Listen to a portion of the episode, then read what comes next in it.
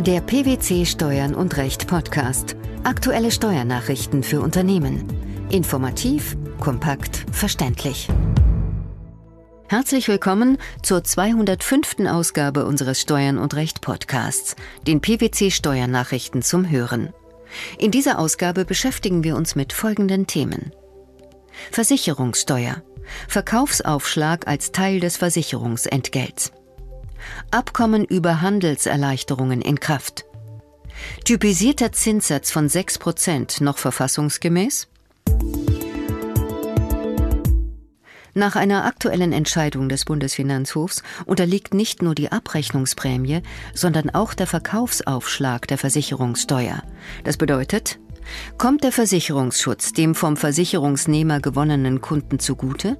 Kann das Entgelt für dieses Engagement zwischen Versicherer und Versicherungsnehmer dem gesamten, den Kunden in Rechnung gestellten Verkaufspreis entsprechen?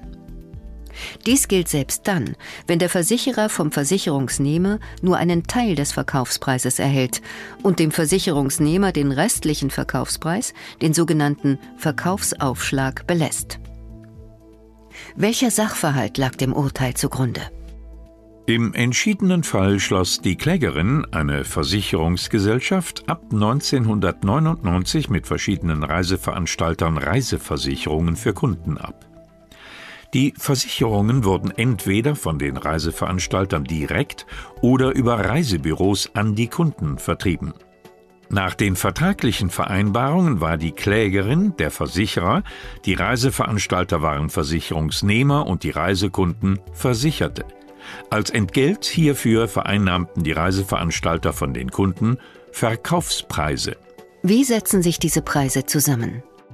Aus der sogenannten Abrechnungsprämie, einer Nettoprämie, welche die Reiseveranstalter zuzüglich Versicherungssteuer an die Klägerin abzuführen hatten, und einem sogenannten Verkaufsaufschlag, der als vereinnahmter Erlös aus der Differenz zwischen den Verkaufspreisen und den darin enthaltenen Nettoprämien bei den Reiseveranstaltern verblieb.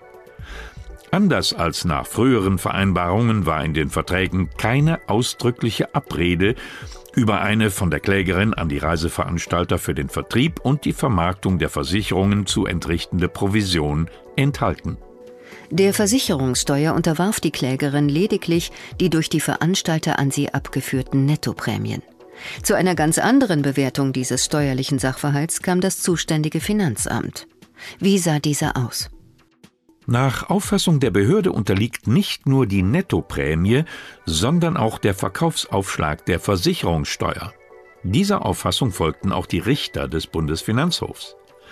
Danach sei im Ergebnis das Versicherungsentgelt zu Recht für das zwischen der Klägerin und den Veranstaltern begründete Versicherungsverhältnis in Höhe des Verkaufspreises für die Reiseversicherung angesetzt worden. Wie begründeten die obersten Finanzrichter diese Sicht der Dinge? Da die versicherte Person den nicht aufgeschlüsselten Verkaufspreis schulde, könne nicht davon ausgegangen werden, dass die vom Versicherer und Versicherungsnehmer in den Verkaufspreis einbezogene Vergütung auf einer gesonderten Provisionsabrede zwischen Versicherungsnehmer und versicherter Person beruhe. Am 22. Februar 2017 ist das Abkommen über Handelserleichterungen der Welthandelsorganisation in Kraft getreten.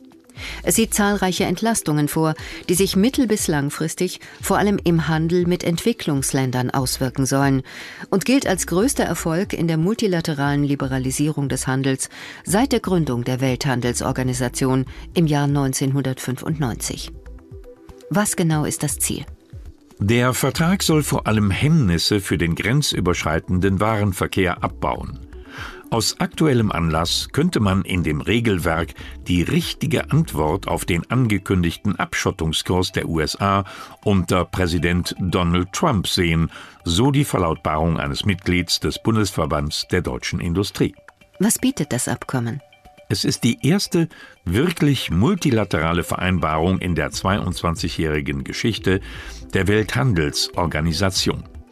Das dreigeteilte Abkommen enthält zahlreiche Maßnahmen für Erleichterungen im globalen Warenhandel und besondere Umsetzungsbestimmungen für Entwicklungsländer und begründet einen WTO-Ausschuss für Handelserleichterungen sowie nationale Komitees. Was beinhaltet die Übereinkunft darüber hinaus? Das Abkommen beschäftigt sich außerdem mit Maßnahmen zur Verbesserung der Transparenz, mit Beschränkungen der Bußgelder und Gebühren, mit Verbesserungen bei Importabwicklung und Zollverfahren sowie mit der weiteren Aufwertung des zugelassenen Wirtschaftsbeteiligten. Was ist von dem Abkommen zu erwarten? Da die meisten Maßnahmen für Handelserleichterungen in Industrieländern bereits heute zumindest teilweise praktiziert werden, werden die größten Effekte im Handel mit Entwicklungsländern zu spüren sein.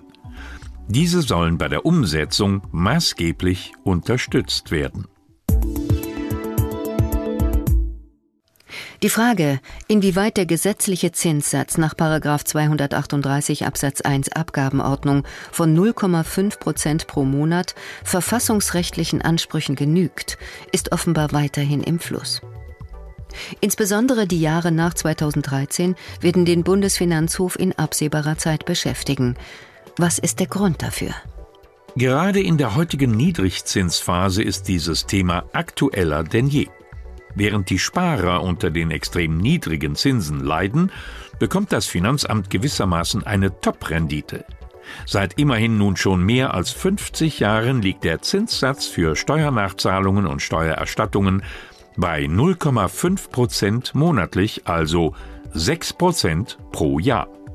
Die obersten Steuerrichter hatten zuletzt in einem Urteil vom 19. Februar 2016 entschieden, dass der typisierte Zinssatz zumindest für einen Zinszeitraum bis Dezember 2013 nicht verfassungswidrig ist. Ebenso geklärt war durch ein BFH-Urteil vom 21. Oktober 2015 die Verfassungsmäßigkeit des typisierten Zinssatzes für Jahre bis einschließlich 2011. Weshalb hat der Bundesfinanzhof zu dieser Frage aktuell erneut zu entscheiden? Seitens des Finanzgerichts München ist zu Zinszeiträumen ab dem 1. Januar 2012 ein Verfahren anhängig. Und auch beim Finanzgericht Münster ist ein entsprechendes Verfahren der Nachzahlungszinsen für 2010 und 2011 anhängig, in dem der Zinszeitraum sich bis in das Jahr 2016 erstreckt und die Steuerfestsetzung nicht zeitnah erfolgte. Das Finanzamt hatte nämlich für die Bearbeitung der Steuererklärung 2011 mehr als zehn Monate benötigt, um dann neben den Steuern auch entsprechend Nachzahlungszinsen festgesetzt. Für das Jahr 2010 fielen noch einmal deutlich mehr Zinsen an.